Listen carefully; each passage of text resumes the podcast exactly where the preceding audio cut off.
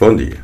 Um dos uh, assuntos que muito me preocupa e às vezes até me irrita e deprime em Cabo Verde é a predominância de pessoas com essa mania de esperteza, de não cumprir o que se promete, o de tentar aproveitar da confiança e da disponibilidade de outras pessoas. E isto é um enorme prejuízo para o avanço da sociedade. Porque nenhuma sociedade avança consistentemente onde predominam pessoas que não merecem confiança. A confiança é fulcral. Isso é um ato de cultura. É um ato de cultura fundamental. Como é um ato de cultura envolver-se nas causas sociais para a melhoria do bem coletivo.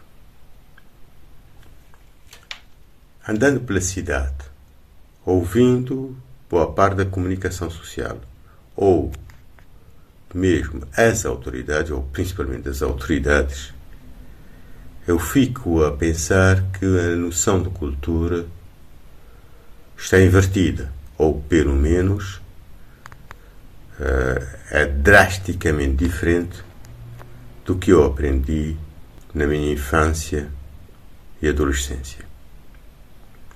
Ao ver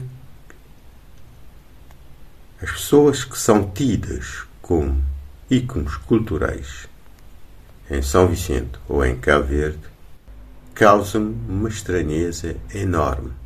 Porque como é que essas, fig essas figuras podem ser referências na sociedade? Qual causa despenderam anos, décadas a lutar para o bem coletivo, para o avanço social. Há dias tive a oportunidade de assistir a uma palestra sobre a necessidade de oficialização da língua caveriana.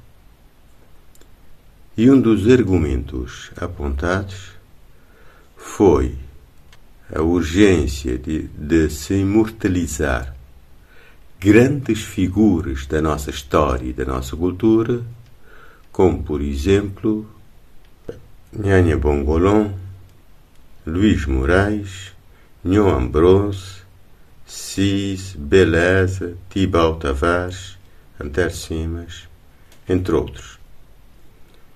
Eu pergunto, reconhecendo o mérito dos mesmos, mas serão essas figuras, as grandes figuras da história e da cultura de Cabo Verde que precisam ser referenciadas para o avanço da sociedade? Quais as causas que defenderam? Na minha infância e adolescência. As personalidades de referência. Pessoas extremamente cultas, quer sobre a realidade de Cabo Verde, quer sobre o mundo. Pessoas que lutaram por causas e que, que, se, pode, que se pode orgulhar, eu penso, eram figuras como Baltazar Lopes da Silva, José Lopes, Henrique Teixeira de Souza, Aurélio Gonçalves, Eugênio Tavares, etc. Não por serem escritores ou poetas, mas por serem as pessoas, os cidadãos, que fizeram obras de excepcional qualidade a bem da coletividade. Um bom dia a todos.